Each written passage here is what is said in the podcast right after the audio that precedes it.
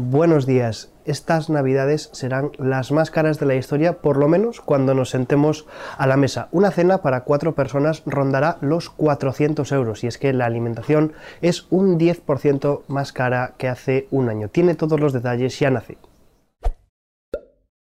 Así es, en estos días de compras navideñas nos acercamos a la Plaza de Abastos para conocer el precio del menú navideño. Productos como el cabrito, el bacalao, o la centolla han disparado su coste respecto a hace pocas semanas. Los placeros reconocen el incremento de precios también respecto de las navidades del año pasado y por su parte a los clientes no les queda otra que ajustar el presupuesto. Y en páginas sanitarias, el CHUO estrenó ayer el nuevo ala de la UCI con el traslado de los pacientes críticos.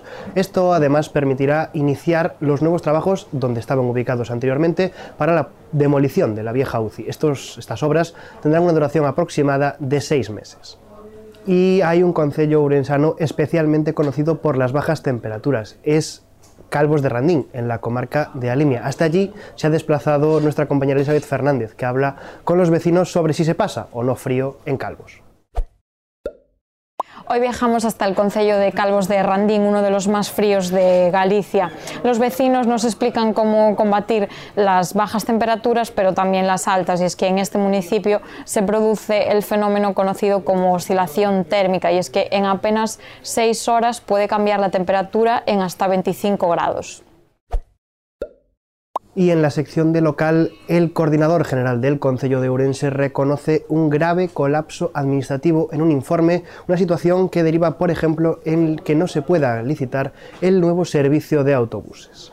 Por último, en la sección de provincia, el presidente de la pizarrera, Irosa Samaca, espera que 2024 esté marcado por una gran estabilidad para el sector, mientras que en Ceranova trabajan en un plan piloto para la mejora del padrón. Esto ha sido todo por hoy, gracias por acompañarnos en el primer café de la región y recuerden que pueden seguir informados tanto a través de nuestra web como de nuestras redes sociales. Que tengan un muy buen día.